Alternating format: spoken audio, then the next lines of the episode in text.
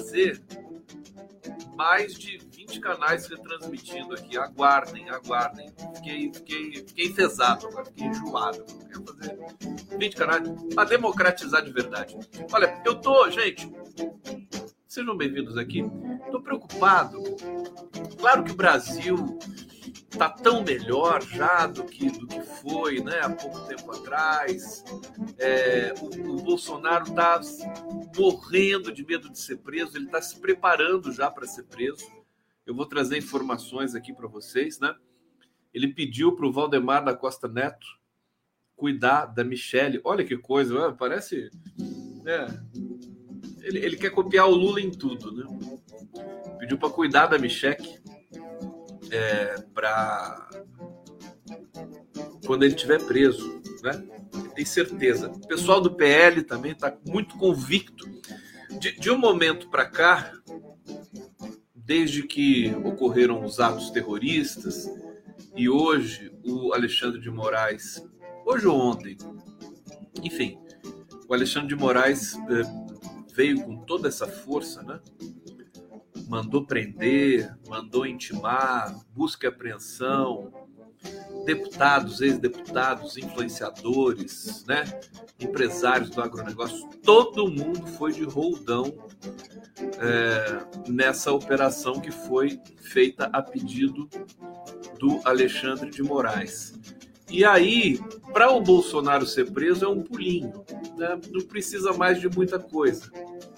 Inclusive, acho que o general Heleno merece também. Muita gente merece. Tem um relato, já vou começar com esse relato para vocês, fantástico. O Fábio Faria é, entrou num restaurante em Brasília ontem à noite, né? E assim que ele pisou, estava lotado o restaurante. Assim, Fábio Faria é o ministro das comunicações do Bolsonaro. Ele é sobrinho, genro Silvio Santos, uma coisa assim. Assim que ele pisou no restaurante, a cantora que estava fazendo música ao vivo ali no restaurante começou a cantar Bela Tchau. É, e, e na, naquele momento o restaurante inteiro começou a cantar Bela Tchau. E o Fábio Faria, acho que parece que ele não entendeu. parece que ele não entendeu. É, ele entrou, acho que estava com a companheira dele e tal e, e jantou ali. Mas, enfim, é fim de carreira, é tchau. Eu tenho aqui a, o vídeo do caminhão de mudança. Olha que bonitinho o caminhão de mudança. Olha lá, Muda Brasília. Mudanças e logística. Né? Devia ter chamado o general Pazuello para supervisionar a mudança, né? Olha lá que bonitinho, Muda Brasília. Vou até ligar, tem até o telefone ali, vou ligar, dar os parabéns, né? É, é uma espécie de caminhão de lixo, né? Tá tirando o entulho da alvorada. Você sabe que os, os bolsonaristas viram o, o caminhão de mudança na alvorada, ficaram doidos, eles não entenderam, eles não querem aceitar. Falaram, não, imagina, isso aqui tá chegando coisa. Não querem aceitar. Aliás, o Bolsonaro não quer aceitar nada. Ele só sabe que ele vai ser realmente é, preso, né? Não, não, tem dúvida disso, né, gente? O Alexandre de Moraes está ele tá avisando, né? Está avisando. Ele vai prendendo. A multa do PL, por exemplo, uma coisa engraçadíssima, né? Porque a multa do PL de 23 milhões, 22,9 milhões, né? É, em função de uma. Como é que é o nome técnico mesmo? É, acionar a justiça né, de maneira criminosa, né? É, esqueci o nome técnico, alguém, alguém me lembra? E o, o PL, né? Porque o, o, o, Valdemar Costa Neto ele acionou o TSE é, sem consultar ninguém do PL. o PL se sentiu uh, usado, né? Passado para trás, feito de idiota. E agora você tem uma divisão no PL. E o, e o, e o, o Alexandre de Moraes já está dizendo que assim, se insistirem em atos antidemocráticos, em patrocinar essas coisas, é litigância de má fé. Exatamente. Obrigado, gente. Se insistir, pode haver até a extinção do partido. Você vê toda aquela toda aquela movimentação contra o PT, né? Ah, o partido vai ser extinto. Ah, o Lula vai ser preso. Foi, mas foi solto, né? Ah, porque a verdade prevaleceu. Tudo isso agora recai sobre os golpistas, né? Então, o partido que pode ser extinto é o PL. O PL está fazendo um papelão. Tem muita e o PL está dividido em dois, né? Você tem, você tem uma parte que é bolsonarista e você tem outra parte que é centrão, que quer compor, inclusive, com o novo governo. É, então, pode acontecer, inclusive, do Valdemar ser destituído da presidência do PL, porque ele está enrolado também até o pescoço. Aqui o Silvio Evani está dizendo, Conde, má fé processual. É, litigância de má fé. É, é, e, o, e, o, Alexandre de Moraes não perdoou a, a, a, multa. O PL achando, né? Não, a gente pede lá, diz que foi sem querer, mas a multa continua, meus queridos, 23 milhões é e as contas bloqueadas deixou o PL numa situação gravíssima nesse ano. O ano que vem o PL vai receber mais repasse público, mas que o PL não se engane, né? Porque o Xandão agora para mim ele tá ele, ele, ele se impôs uma missão. Eu consigo ler ali na, na, nas movimentações dele, nos despachos, nas falas, né? A missão dele é prender o Bolsonaro e entrar para a história agora, né? Eu desejo muito boa sorte ao Alexandre de Moraes. Só não vamos chamar ele de herói, né? Porque herói é uma merda, né? Vocês sabem disso. Bom, tudo bem com vocês aí? Tá tudo certinho? Estão felizes? Já tá na hora de já ir embora. Já ir embora. Xandão aqui, ó. Sério, Regina, Xandão tem, tem tira multa não. Tira multa não. Olha, obrigado aqui colocar rico na cadeia. Viva Alexandre de Moraes, Mário Bonfim, 22 milhões nas costas do PL para quebrar de vez o partido de merda. Aqui, tá, tá feito aqui. A Margarida adorou a multa de 29 milhões, 29 milhões aqui. A Carmen está indo para posse. É... Bom, e eu quero trazer então informações para vocês para a gente confundir a Brasília é agitadíssima, gente. Agora tem coisas me deixam tristes. Olha, não é fácil montar o um ministério, são muitas cobranças, é, e, evidentemente, ato contínuo, a vitória de Lula, as disputas aparecem, aflorescem, né? E toda aquela história de vencer o fascismo, de fazer qualquer coisa para vencer o fascismo, agora cai por terra, né? Porque a pessoa agora assim, ah, não, eu não quero o Ministério do Turismo, né? Aí eu não quero. A Ministério da Educação é meu. Agora virou essa coisa infantil ali. É triste. Triste. Eu estava tão feliz com a Isolda Sela. Mais uma mulher no Ministério da Educação, todo mundo celebrando. Ah, isso, é, é, isso é coisa do PT. Não sei se é do PT regional, mas assim, essa lógica é triste. Eu sei que faz parte. Né? Aí chega o né? Camilo Santana fala: não, puf, eu que vou ser o ministro da Educação. Sacanagem isso. Acho que, acho que não precisa disso. Precisa. É porque a Isolda Sela acabou de se filiar ao PT, ela foi injustiçada, né? Ela foi traída pelos Gomes, pelo Ciro Gomes, sobretudo ali é, no Ceará. Ela tem um trabalho reconhecido voltado para a educação, é uma especialista, é uma educadora. É teve um, um, um, um gesto de profunda lealdade com o PT, né? se desfiliando do PDT e filiando-se ao PT imediatamente. É, mas aí vem essa coisa, homens brancos, né? Homens brancos, complicado.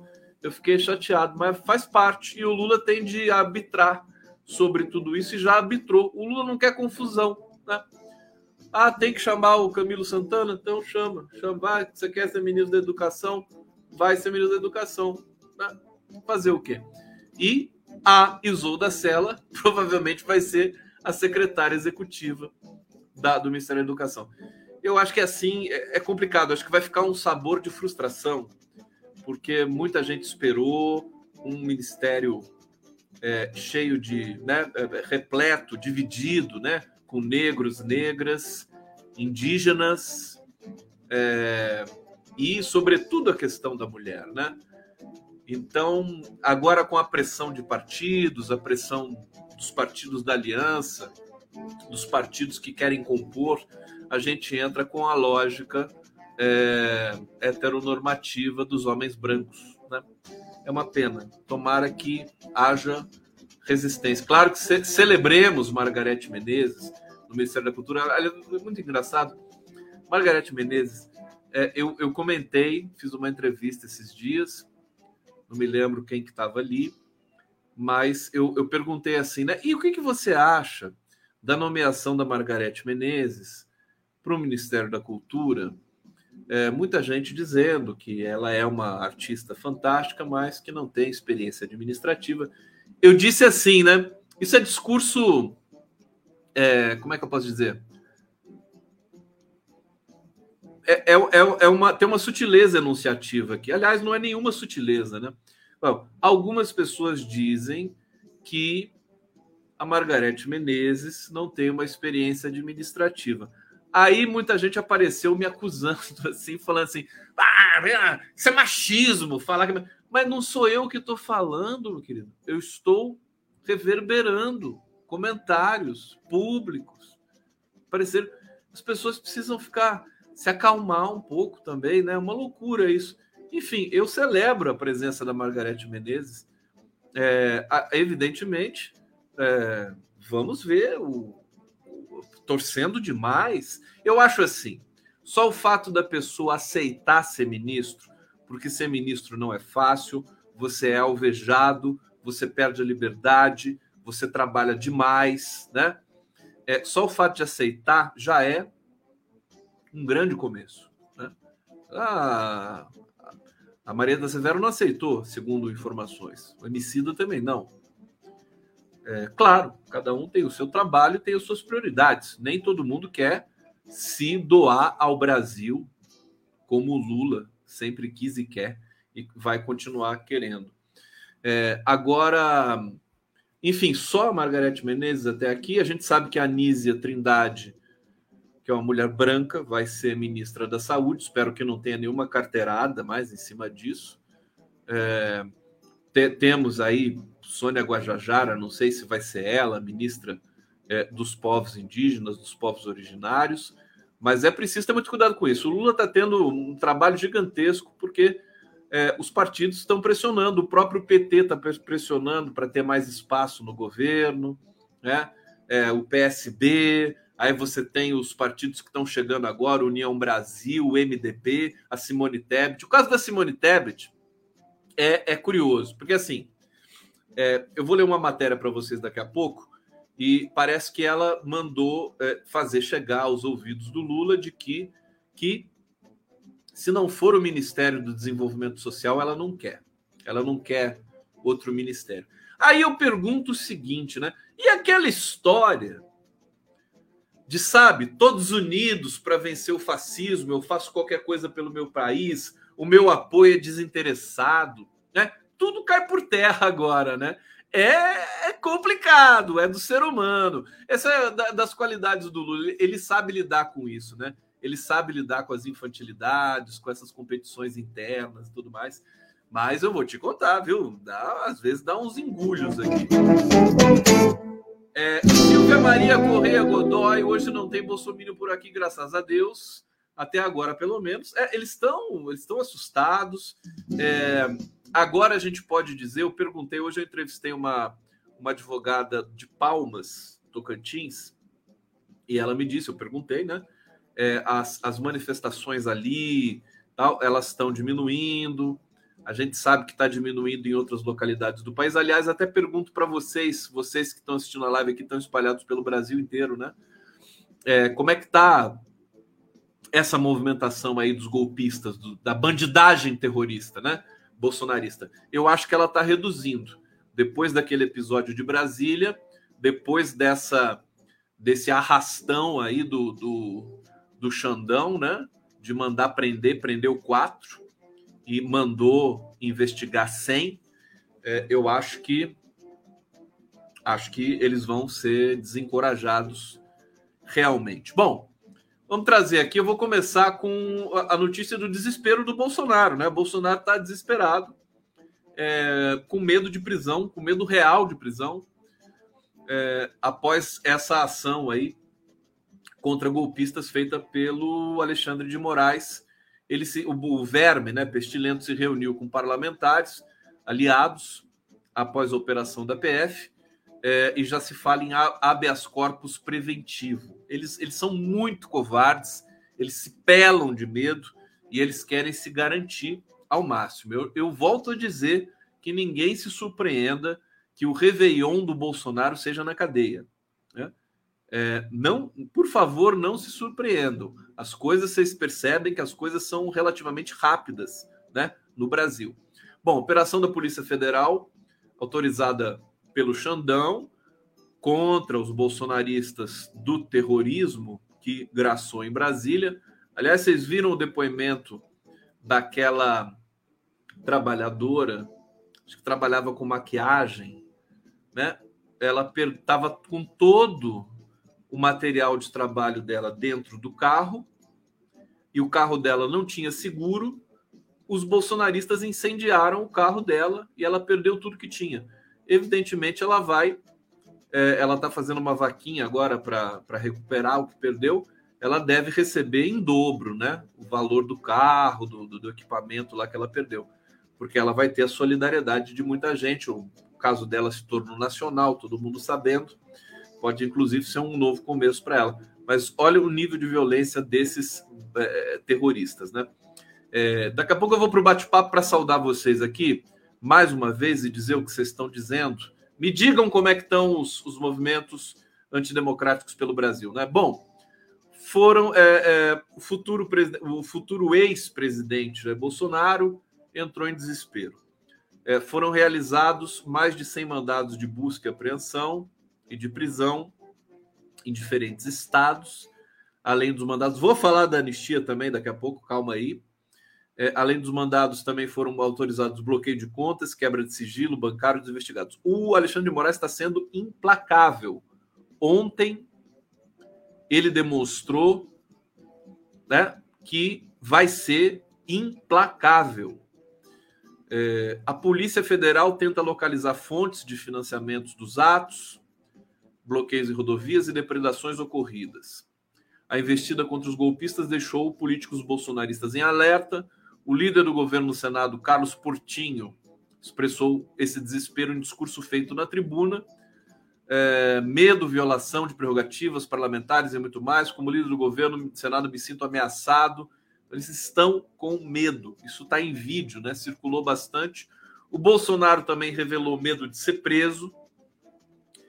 É, de acordo com o jornalista Guilherme Amado, do portal Metrópolis, Portinho revelou que nessa reunião Bolsonaro disse que está com medo de ser preso por ordem de Alexandre de Moraes. É óbvio, vai ser, né? O presidente já deve estar até já escrito já isso lá no, no gabinete do, do Xandão. O presidente nos disse que acha que vai ser preso pelo STF, está com medo de ser preso e nós também. Vejo isso acontecendo, estamos sendo ameaçados pelo STF. Agora estou com medo de me posicionar na tribuna e as consequências que isso pode ter. Bom, habeas corpus preventivo e projeto no Senado. Como forma de evitar a prisão, é, o senador Carlos Portinho, de Bolsonaro, né, sugeriu ao presidente da legenda, Valdemar Costa Neto, que articule um habeas corpus preventivo junto à justiça. Vai lá pedir para o Flávio Dino, né? Quem sabe o Flávio Dino dá para vocês? Vamos usar os artifícios que o judiciário permite para garantir a proteção e as prerrogativas parlamentares. O caminho é o habeas corpus Outra medida que os bolsonaristas pretendem usar, adotar como forma de evitar a cadeia, é colocar em votação no Congresso Nacional um projeto de decreto legislativo contra decisões monocráticas do Poder Judiciário a proposta que, segundo ele, visa barrar os superpoderes do STF e do TSE, foi protocolada pelo próprio Portinho. Portinho, que nome feinho, né? Portinho. Por que, que não é Porto? É Porto ou Portinho? Portinho. Por que é Portinho? Ah, no início da semana. Agora, desculpa, gente. O, o, o, o Arthur Lira tem, tem, um, tem um processo engraçado aí, né? Arthur Lira tal negociou com Lula, aprovação da PEC. A PEC agora subiu no telhado. PEC da transição, que estava praticamente aprovada, né? Garantida ali por, pelo, pelo Arthur Lira, tal, trabalhando pessoalmente. Agora a PEC subiu no telhado. O STF começou a votar é, a legalidade do orçamento secreto, está 5 a 4 contra o orçamento secreto o Gilmar Mendes e o Lewandowski pediram vista e a votação só vai acabar na terça-feira. E só na terça-feira, portanto, que o Congresso e a Câmara dos Deputados vai mexer nesses projetos que estão ali na fila para ser votados, inclusive um que trata de um novo protocolo, né, acerca do, do orçamento secreto, com mais transparência, aspas, mas eles estão esperando a decisão do STF, né? Para é, ver se vale a pena colocar esse projeto em votação ou não. Agora, a PEC da transição subiu no telhado. E, e aí, muita gente do PT e o próprio Lula já dizendo que vai ser por meio de é, medida provisória. Vai ser por meio de medida provisória. Tem, tem, um, tem um lado bom da medida provisória que você não fica é, digamos, é, não, não precisa ceder a chantagens do presidente da Câmara e nem de uma base que ainda nem se formou. É, muita gente dizia antes da apresentação da PEC que a medida provisória seria o melhor caminho. Agora, em vista dessa, né, desse melindre todo aí do Congresso, o novo governo vai ter de pensar é, né, vai ter que agir rápido. Aliás, é a única maneira, né? É só por medida provisória, não tem outro jeito. Bom, tá aqui, portanto, essa questão do habeas corpus preventivo. Deixa eu já trazer é, a notícia também dessa outra, né, essa outra jogatina aqui, que é a questão é, da imunidade, né? De, de se fazer um. É, arrumar um cargo de senador vitalício para o pestilento. É, ideia que ex-mandatários que ex-mandatários que optarem pelo cargo ganhem imunidade, mas não possam concorrer a cargos eleitorais. O Arthur Lira tenta construir uma proposta para conquistar apoio do PL, partido do Verme, né, para a PEC que garante recursos para o Bolsa Família a partir de 2023. É, Bom, traduzindo, o Arthur Lira está tentando convencer. Isso é jogada do Arthur Lira, né? Está tentando convencer o PL a aprovar a PEC. Em troca disso, ele dá essa esse cargo para o Bolsonaro de senador vitalício, que é uma anistia. Tem um lado bom nisso, que é assim: ele não pode se eleger nunca mais. Né? Já pensou você ter você ter a garantia que o Bolsonaro não vai se eleger, não, não vai poder se candidatar nunca mais, não deixa de ser interessante.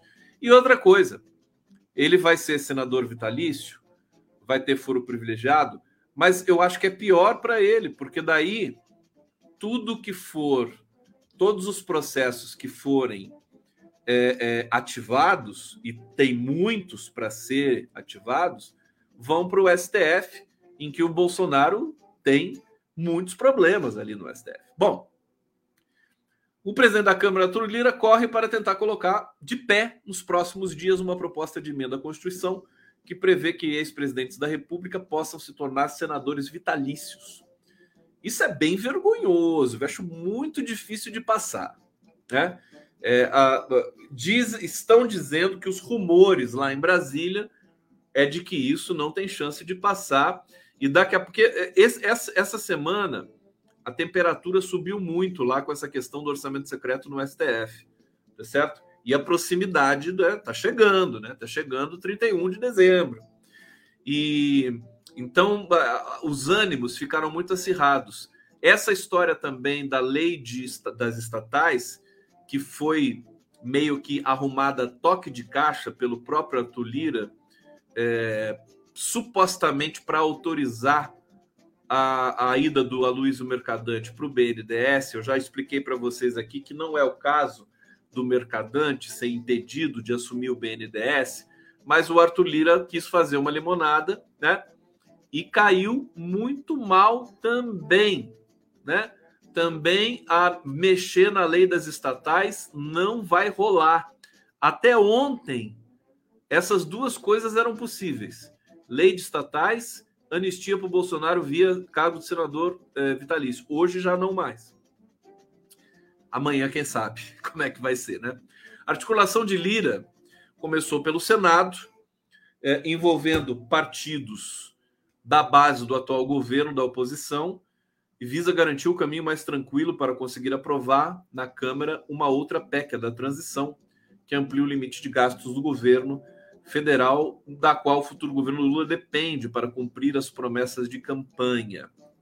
PEC da transição, vocês sabem, foi aprovada com folga no Senado. Bom, é, o que, que o Bolsonaro fez quando ficou sabendo dessa história aí é, do cargo vitalício de senador? Ele reagiu mal. Mal mas foi alertado sobre o risco de prisão. O que, vocês estão colocando formiga no bate-papo? Vocês, estão sabendo que eu estou matando formiga aqui, né? É isso, né? Eu boto a formiga, eu me sinto cercado. Tem formiga aqui, formiga aqui, formiga no bate-papo. Gente, a formiguinha é bonitinha, né? É que elas me atrapalham, me tiram concentração, né? É, depois eu vou ver se eu arrumo uma casinha para elas em outro lugar aqui. Nas primeiras tratativas, Lira conversou com interlocutores de Lula sobre a PEC que cria o cargo de senador vitalício. É, recebeu o sinal verde de petistas. Oh, oh, oh, oh, e assim, senadores ligados a Flávio Bolsonaro consultaram o Palácio da Alvorada. Vai vendo. É tão bonitinha essas histórias, né? É, Bolsonaro reagiu mal. Na visão de articuladores da proposta, o presidente teria se sentido humilhado. Humilhado no primeiro momento, ao saber que a proposta já era de conhecimento de alguns de seus filhos. Tadinho do Bolsonaro, meu humilhado. Diante dessa reação, para tentar construir uma saída mais pacífica, o próprio Lira assumiu as articulações, conversou com o presidente, que argumentou que a sua preocupação era, por meio da aprovação da PEC da transição, entregar dois anos de Auxílio Brasil para o PT fazer muitas prefeituras e preferia um ano. Tá vendo? É. é esse pessoal é muito medroso, né? Bolsonaro ouviu então que não deveria estar preocupado com fazer prefeituras, e sim com seu futuro jurídico, traduzindo com uma eventual prisão. Gente, a coisa tá feia. Bolsonaro, tadinho do Bolsonaro.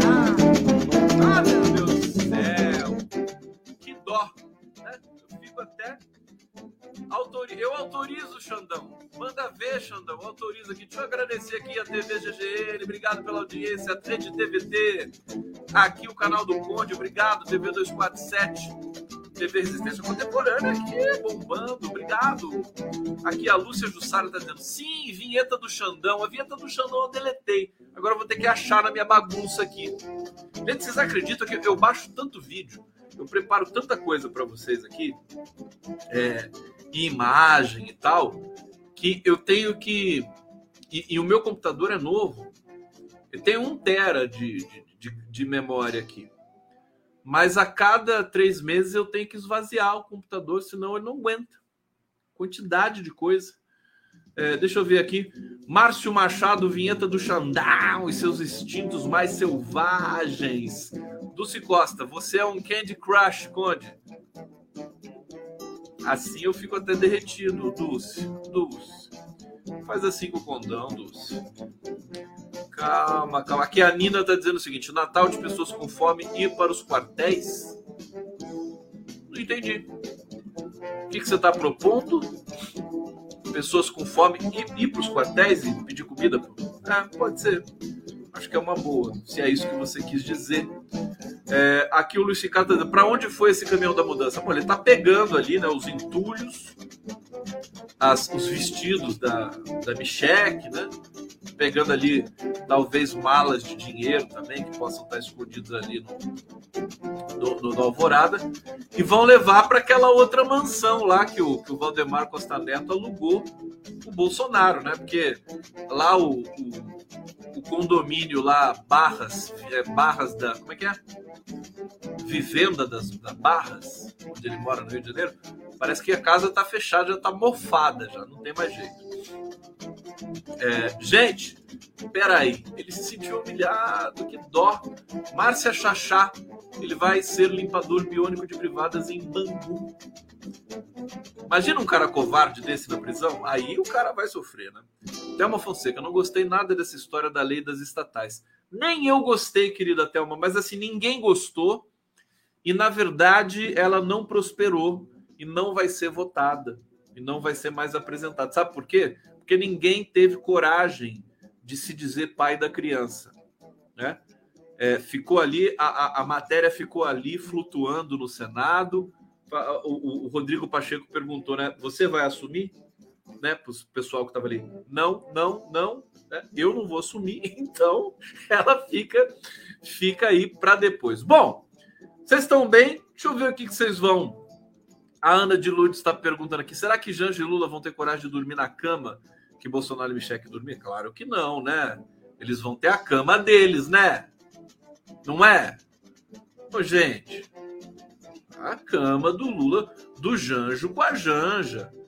Imagino o Lula e a Janja naquele alvorada lá, os dois apaixonados, né? Não tiveram nem tempo para ter lua de mel. Vocês já pensaram o que, que vai ser? Aquele palácio da alvorada gigante lá. O Lula apaixonado, a Janja apaixonada, os dois né? Ei, meu Deus, que beleza! Que beleza, tô ficando até animado aqui. Né? Eles. Vai ser uma coisa fantástica. Vai ser uma coisa fantástica. A Janja, a Janja esperando o Lula. Não, a Janja, a Janja não vai esperar o Lula coisa nenhuma, porque ela vai trabalhar, ela é muito ativa e tudo mais, né? Eles vão chegar no Alvorada lá, vão pedir um. né? Pede um, um yakisoba aí, pra, né? por telefone, chega, né? Toma um vinho, vamos lá, todo dia. Quem são os deputados bolsonaristas alvos da Polícia Federal suspeitos de organizar atos antidemocráticos? Alguém sabe? Alguém sabe? Então vou falar para vocês.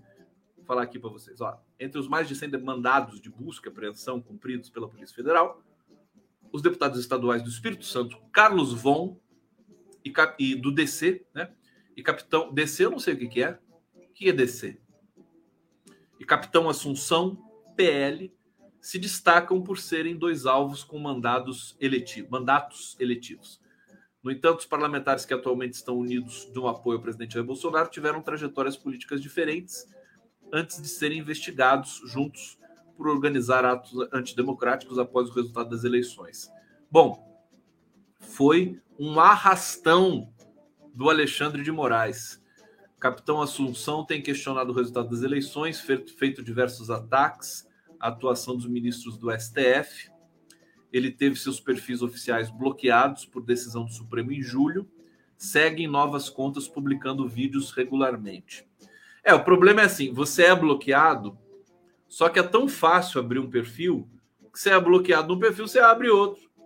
Usa um nome fantasia e vai lá, continua ali é, cometendo crime.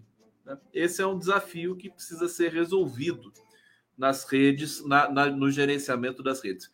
É, deixa eu ver aqui. Bom, é, é só para só dar dimensão para vocês que hoje realmente foi um pânico geral na extrema-direita fascista brasileira. Né? O Xandão apavora essa turma mesmo. E o Xandão está gostando disso. É por isso que eu estou dizendo que a prisão do Bolsonaro é, é, é contagem regressiva para a prisão do Bolsonaro. Tá certo? A Nina está dizendo aqui: minha sugestão conde moradores de rua e famílias com fome ir para os quartéis passar o Natal. Está aqui acolhida a sua sugestão, vou sugerir para o Padre Júlio, né? é, já que esses é, esses nazistas aí estão acampados em frente aos quartéis, recebendo lanchinho, todinho, né? Carinho da polícia é, é, e, e, e essa negligência do próprio dos próprios militares. Então vamos lá, vamos invadir com os moradores de rua. Em São Paulo tem 42 mil moradores de rua. Todos os moradores de rua para frente dos quartéis. Né? Ver se, se a comidinha chega também, né? Se chega para eles ali, frente aos quartéis. É uma boa ideia, Nina. É, vamos lá para mais informações aqui para vocês. Deixa eu variar um pouco aqui. Deixa eu ver o que, que eu. Bom, vamos falar da Tebet, né? Tebet diz a aliados que só aceitará entrar no governo Lula se for para comandar desenvolvimento social. Mas é, isso é chantagem? O que, que é isso? Olha, gente, o Lula ele ficou tão grato a Simone Tebet, mas é aquela coisa. O Lula ele gosta de todo mundo, não tem como evitar isso, né? É, eu eu acho que a Tebet vazia, sabe? Imagina comparar a Tebet com a Teresa Campelo. Meu Deus, não pode. É, agora, ela colaborou com a campanha, foi importante, talvez nem tão importante quanto as pessoas alardeiam por aí. Eu acho que não foi tão importante assim. Acabou caindo nas graças do Lula, porque o Lula é um cara muito grato, né, muito generoso e tal. Agora ela está enfrentando dificuldades ali com o PT e, e já está can, querendo cantar de galo também, né? Bom, a senadora Simone Tebet, terceira colocada, blá blá blá blá, é, diz que não aceitará outro ministério no governo a não ser o desenvolvimento social. Interlocutores da Tablet, da Tebet, né, disseram ao Globo que a senadora está irredutível. Se Lula oferecer outra pasta, ela não aceitará e ficar de fora do governo e vai ficar de fora do governo petista. Mas cadê aquela história, sabe, de que assim estamos juntos, vamos vencer o fascismo? Agora fica nesse negócio assim, não, eu, eu turismo eu não quero. Não, não, não. Cidades eu não quero. Eu quero desenvolvimento social. Pera lá, né? Isso pega mal, viu? Olha, Simone Tebet, se você está me escutando, com essa, com essa, com esse comportamento, você não vai ser nada. O Lula não aceita chantagem, minha filha. Entendeu? Péssima ideia sua. Entendeu? Mostra um pouco que você não está na mesma frequência é, de que o governo está e precisa estar. É, lamentável, estou vendo aqui, é uma nota. É, deixa eu ver quem assina a matéria aqui. Bianca Gomes.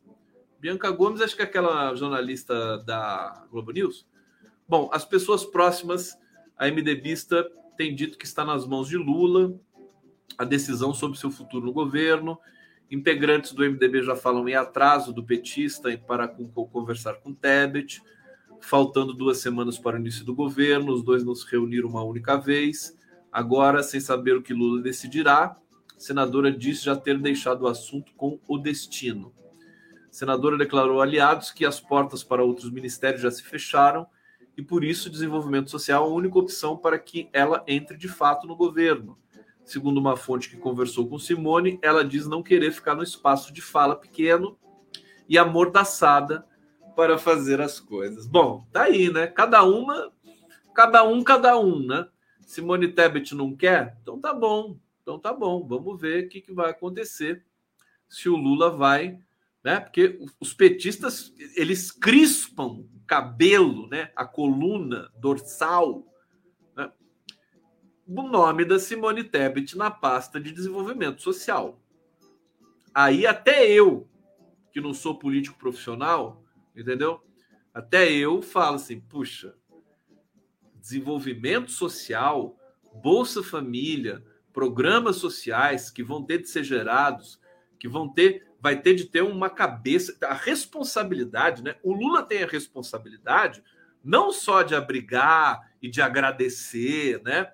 Agradecer é pior dos mundos, esse negócio de moeda de troca, né? Você tem que colocar pessoas competentes, a responsabilidade é essa. Se doer, doeu. E tem de ser engenharia política. O MDB quer três ministérios. Parece que um é da Tebet. Se a Tebet só quer esse, né? Então ela vai ficar de fora. Você vai ter de achar outro MDBista para ir para o ministério que o Lula vai poder oferecer. Tá certo? O núcleo duro desse governo, ele precisa estar. Tá, né? O Flávio Dino não é do PT, o Flávio Dino é do PSB. Né? Fazenda, Justiça, Casa Civil. Casa Civil ficou com o Rui Costa do PT. É, saúde vai ficar com uma mulher sem partido, que é a Nízia Trindade. É, a cultura vai ficar com uma mulher sem partido, que é a Margarete Menezes. Eu acho que tá, tá, tá fazendo. Eu acho que o Lula tem que se preocupar. É, é não dá para dizer o que, que o Lula tem que fazer, porque ele é o cara que mais entende de política e tudo mais, ele sabe arbitrar essas questões, mas é, do ponto de vista da comunicação, é, e da justiça. Não, não se pode perder tempo. O Lula tem a palavra da urgência na, na, na ponta da língua nesse momento. Hoje teve, uma, teve um encontro maravilhoso com os catadores de papel em São Paulo. Mais uma vez, mais um evento bonito do Lula. Lula sabe, sabe que essa cirurgia que o Lula fez na garganta, acho que eu vou fazer também, viu?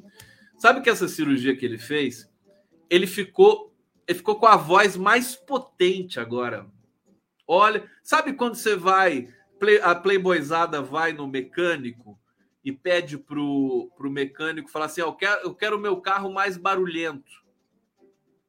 Sabe? Né? Bota um barulho, aí o cara vai lá, é, fura o escapamento, bota um negócio ali para fazer mais barulho, né? Eu acho que é isso que fizeram com o Lula ali, viu? Que a voz dele tá assim, ó. Parece. Nossa, nem, nem sei se tem um cantor de rock que dá pra. Qual cantor de rock dá para comparar? Tunar, né? Tunaram o Lula, né? Tunaram o Lula. Qual cantor de rock que dá para comparar com o Lula? O, o, o cara do ACDC não dá porque a voz dele é fininha. Quem? O Sepultura, né? É o cara do Sepultura, né? Quem mais? Quem tem vozeirão assim que nem o Lula? Machão assim, parece que quando o Bolsonaro escuta a voz do Lula, ele faz xixi né, na calça. Tadinho. Ele tá humilhado. Springsteen. Bruce Springsteen. Pessoal, não perdoa aqui, né? É o Derek do Sepultura. Leme, já falecido. Pink Floyd, não. Pink Floyd, o cara do Pink Floyd tem uma voz assim, aveludada, né? Não tem? Janis Joplin, João Gordo. o pessoal Tunai morreu. Eu não estou falando do Tunai, minha filha, o Doricozinha. Eu falei tunar. É o verbo tunar. Você tunar o carro. Aqui, ó, você não entende esse vocabulário de mecânico? De playboy? Nunca foi playboy, Doricozinha? Aqui, ó. Tunar. Dá uma tunada no carro. Rebaixa, né? Rebaixa né? Põe roda de magnésio, né? Aquela coisa toda. Bom, vamos parar de conversa fiada aqui.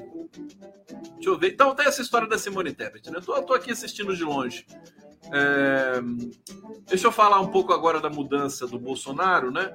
Palácio da Alvorada recebeu nessa quinta-feira o caminhão de mudança a poucos dias do prazo limite para que o presidente Jair Bolsonaro deixe sua residência oficial.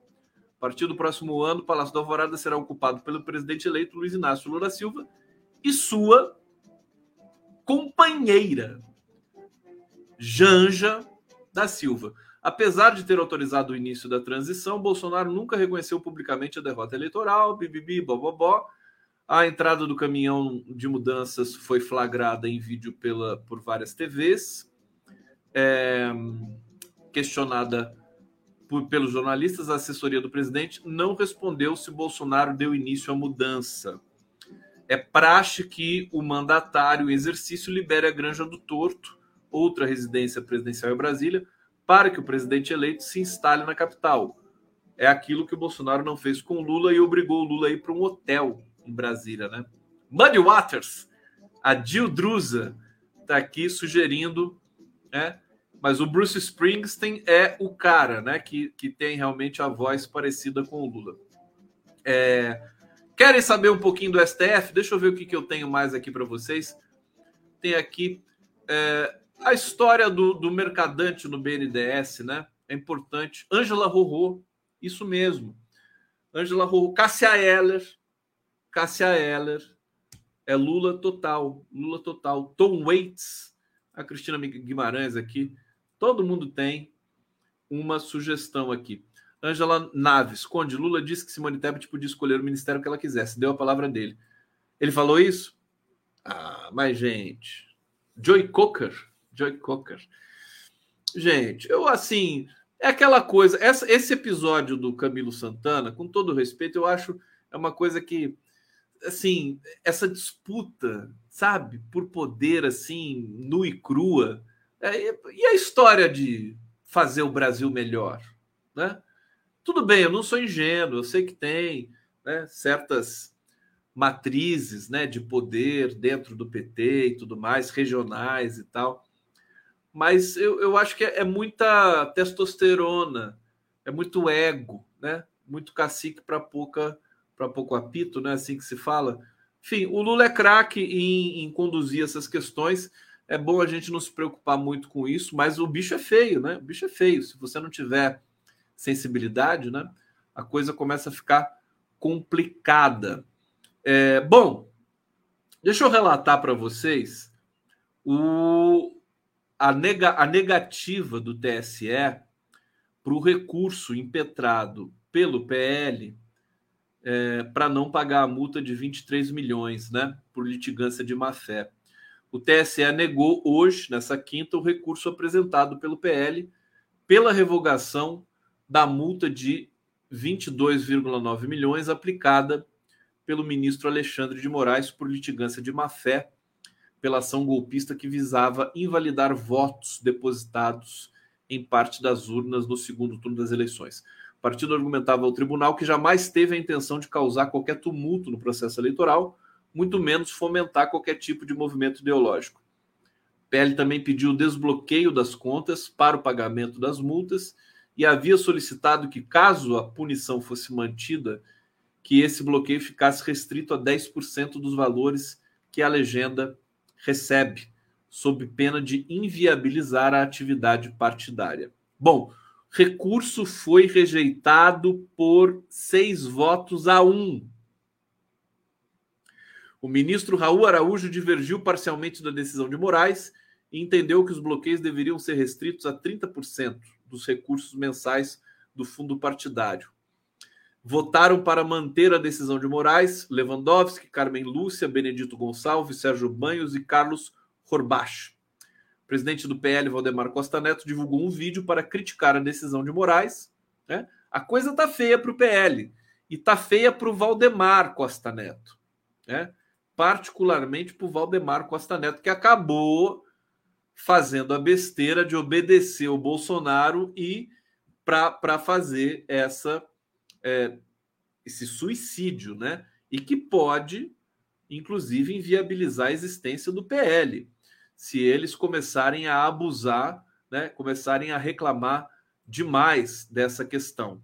Bom, tá aqui para a gente fechando a nossa live, né? Ala do PT fala em abandonar PEC da transição para não ceder à pressão de Lira. Aquilo que eu falei para vocês é, de que a medida provisória pode ser é, politicamente menos menos onerosa, né, para o novo governo. Aqui, setores do PT já começam a se dar por vencidos, podem destacar a proposta de emenda à Constituição, PEC da transição, e podem destacar a proposta, né? Na verdade, retirar a proposta de, de emenda à Constituição. O desânimo se deve às dificuldades em atender às demandas do presidente da Câmara, Arthur Lira, que ficou ainda mais insatisfeito na quarta, após o voto do presidente do Supremo, do, da presidente do Supremo, é, Rosa Weber declarando a total inconstitucionalidade do orçamento secreto.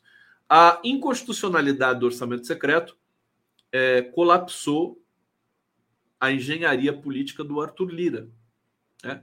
O Arthur Lira, sem o orçamento secreto, ele vai perder muito poder. E, é, curiosamente, quem vai ganhar poder com o fim do orçamento secreto é o Lula. Né? É, de qualquer maneira, quem perde agora é o Arthur Lira e o Lula vai ganhar, porque tudo indica que o STF vai, é, se não declarar inconstitucional de uma vez, que iria obrigar a, a, a Câmara né, e, e ao Congresso reverem toda é, partilha das receitas, né? Voltar ao que era antes, né? É, mas se eles declararem parcialmente constitucional e, e, que só tem de ser mais transparente, o Lula ganha do mesmo jeito porque ele vai é, o poder do Arthur Lira vai decair diante disso, né? Bom, logo após deixar o gabinete de Lira, o futuro líder do PT na Câmara, o José Guimarães, afirmou que, se não votar hoje, não tem PEC. Em resposta a jornalistas sobre a previsão da análise da proposta no plenário da Casa. Questionados sobre a fala do petista, líderes do Centrão também não demonstraram disposição de levar a votação adiante. O relator da PEC na Câmara, que é o Elmar Nascimento, da União Brasil, da Bahia, que se especula que vai receber também um ministério, né? afirmou mais cedo que o texto tem sofrido intensa resistência dos deputados e conta com apenas 200 votos de aliados até o momento. E tem feito reuniões com as bancadas em busca de consenso, mas disse que ainda não chegou ao meio termo. Para se aprovar a mudança, a gente precisa de 308 votos. Bom, sem a proposta, o Lula vai precisar editar uma medida provisória em janeiro para garantir o pagamento de 600 reais às famílias de baixa renda e de 150 a mães com crianças de até 6 anos. É, a PEC aprovada no Senado amplia, amplia em 145 bilhões por dois anos o teto de gastos e retira 23 bilhões da regra fiscal. Agora, o que eu não sei, o que eles não estão falando aqui, é que como é que seria o desenho de uma medida provisória? Será que o Lula pode colocar o valor que ele assim desejar? 198 bilhões, por exemplo? Tá aí uma coisa que eu não sei. Bom, tem um uh, superchat aqui que eu vou colocar na tela. Deixa eu só localizar ele aqui. Aqui, achei. Silvia Maria Correia de Godoy. Conde, me tira uma dúvida. Essa reforma administrativa que estava tramitando no Congresso e agora parou com a eleição do Lula, pode de alguma forma acontecer no estado de São Paulo, já que Tarcísio é ultra neoliberal? Olha, eu creio que pode acontecer, né? É, agora, o Tarcísio, Silvia, ele está ele está com sérios problemas, hein? Ele levou uma multa gigantesca da ordem de 20 milhões por irregularidades na campanha. Sabe o que aconteceu nessas eleições? O Bolsonaro tinha tanta certeza que ia vencer as eleições que eles abusaram, eles cometeram crimes, né? Superfaturamento, falta de pagamento para gráficas e tudo mais. E esses, essas irregularidades estão vindo à tona agora. Né? Então tem mais esse essa dimensão de problemas que o bolsonarismo vai ter de enfrentar. O Ivo Zimmermann está aqui. Conde, os deputados federais que têm tantas benesses ficaram com quase todo o fundo eleitoral. Quantos deputados do PT poderia ter eleito? Poderia ter eleito? O PT, se não me engano, elegeu é, 73 deputados para o próximo mandato. É... Bom, eu não sei precisar, não sei exatamente o que, que você está querendo saber. O PT poderia ter eleito. O, o PL elegeu 99 deputados, né? Acho que o PT elegeu 70 deputados, eu não me lembro agora, se alguém puder lembrar.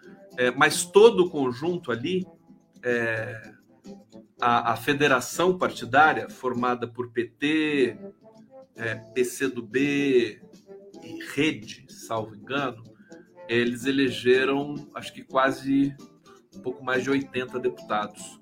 Alguém sabe aqui para me dizer? Alguém lembra? São números que vão ficando para trás, né? Agora, o PT pode, pode eleger muito mais, né? Pode eleger prefeitos, pode eleger muitos prefeitos também. Aí em 2024. Ah, o cenário é bom para a esquerda, é bom para o PT.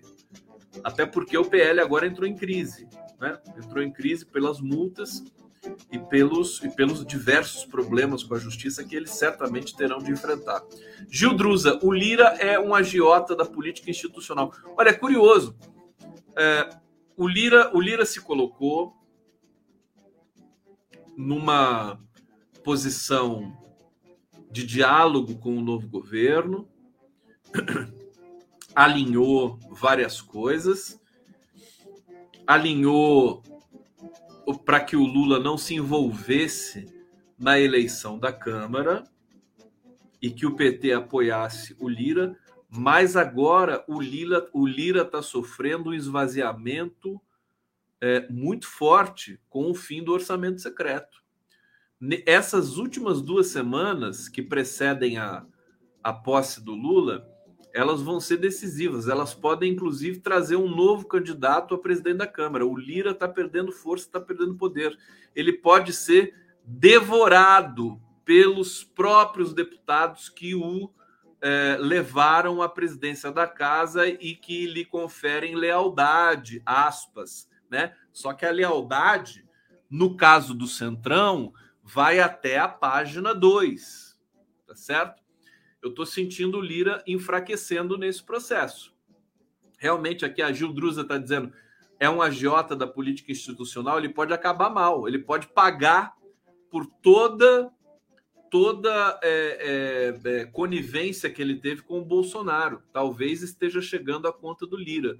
E você vê, o Lula simplesmente né, deixou as coisas acontecerem. O, o, o Lula não foi pressionar, fazer pressão pelos bastidores, nada. Falou: não, vamos negociar, vamos apoiar e tal. Mas a própria conjuntura da Câmara nesse momento se dá, né? Ela, ela, ela produz esse efeito, esse, esse, esse processo de é, esvaziamento do, de, de oxidação bastante acelerada do Arthur Lira, hein? Vamos ver o que, que vai acontecer com o Arthur Lira. Bom, gente, eu vou ficando por aqui agradecendo. Eu não resisti hoje, só, só para explicar para vocês aqui o nosso card, né? O card é esse aqui, né? Manicômio Brasil, quase tudo pronto para o Réveillon do Jair. É que eu, eu vi essa foto aqui deles, né? Os quatro aqui, de, e aí o Bolsonaro, o Flávio e o Eduardo de bracinho cruzado. Eu falei, gente, eu vou colocar a camisa de força nesses caras, ó. Tá certinho para botar a camisa de força. Tá aí, botei e virou a capa da nossa live de hoje, tá bom? Um beijo pra vocês, obrigado! Amanhã tamo junto de novo! Tá bom? Cadê meu beijo?